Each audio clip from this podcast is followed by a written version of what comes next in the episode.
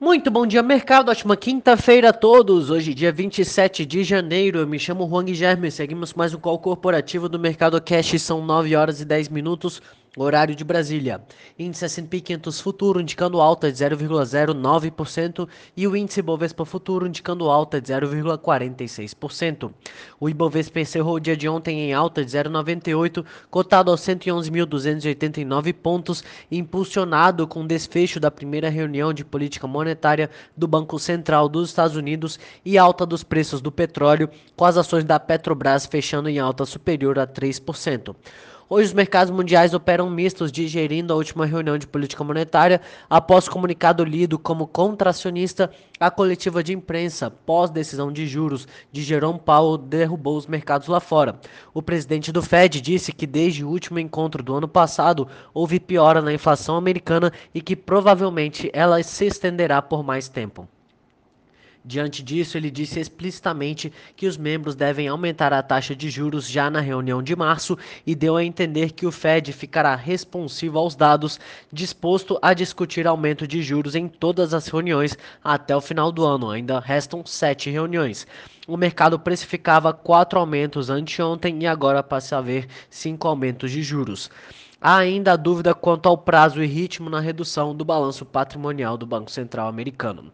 Hoje por lá serão divulgados os dados do PIB do quarto trimestre, com expectativa de alta de 5,5% em termos anualizados. Também produção de bens duráveis de dezembro e pedidos por seguro-desemprego da última semana, com expectativa de alta de 5,5% em termos anualizados. Na Europa, todos os principais setores têm perdas, com exceção do bancário. Os papéis do Deutsche Bank avançam mais de 3% após o banco divulgar lucro ao acionista de 162,7 milhões de dólares relativo ao quarto trimestre acima da expectativa. O Eurostock supera em queda de 0,43%. No mercado asiático, na Coreia do Sul, os papéis da Samsung recuaram 2,7% após a empresa reportar uma alta de 53% no lucro operacional do quarto TRI, frente ao ano anterior, mais 12% abaixo do trimestre anterior. Os papéis de grandes empresas de tecnologia listadas em Hong Kong tiveram fortes quedas. A bolsa do Japão fechou em queda de 3,11, a Xangai em queda de 1,7 e Hong Kong em queda de 1,9.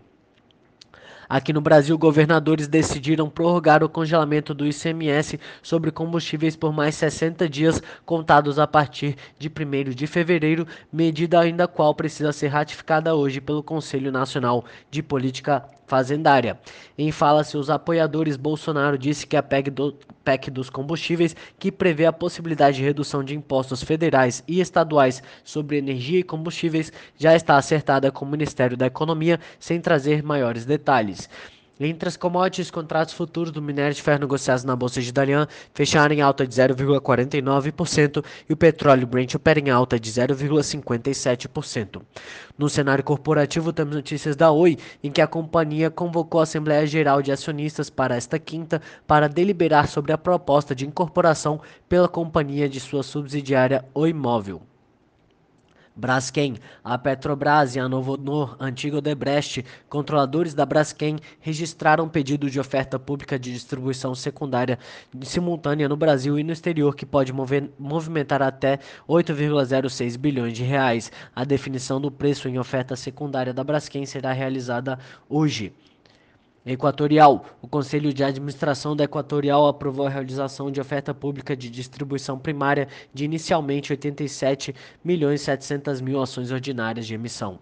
ClearSale. A ClearSale informou que a aquisição da totalidade das ações que representam o capital social da, Char da Chargeback OPS, companhia adquirida que tem sede em Utah, nos Estados Unidos, é uma das principais empresas que atuam na área de disputa e gerenciamento de chargebacks.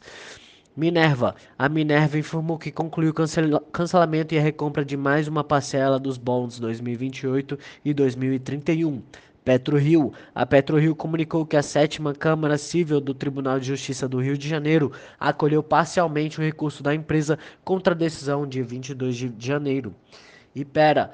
O Conselho de Administração da Ipera aprovou a 12ª emissão de debêntures simples no valor total de 500 milhões de reais.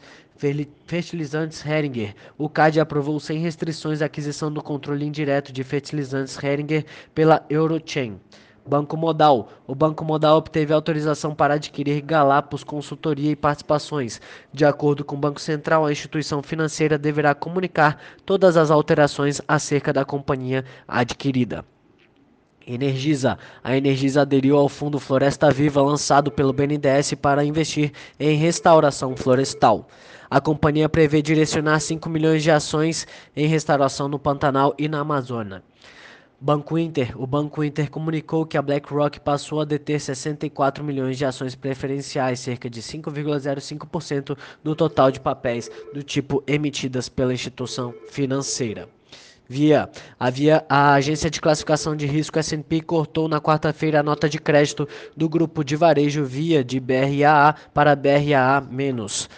Por hora, estas são as principais notícias. Desejo a todos um excelente dia e ótimos negócios. Um forte abraço.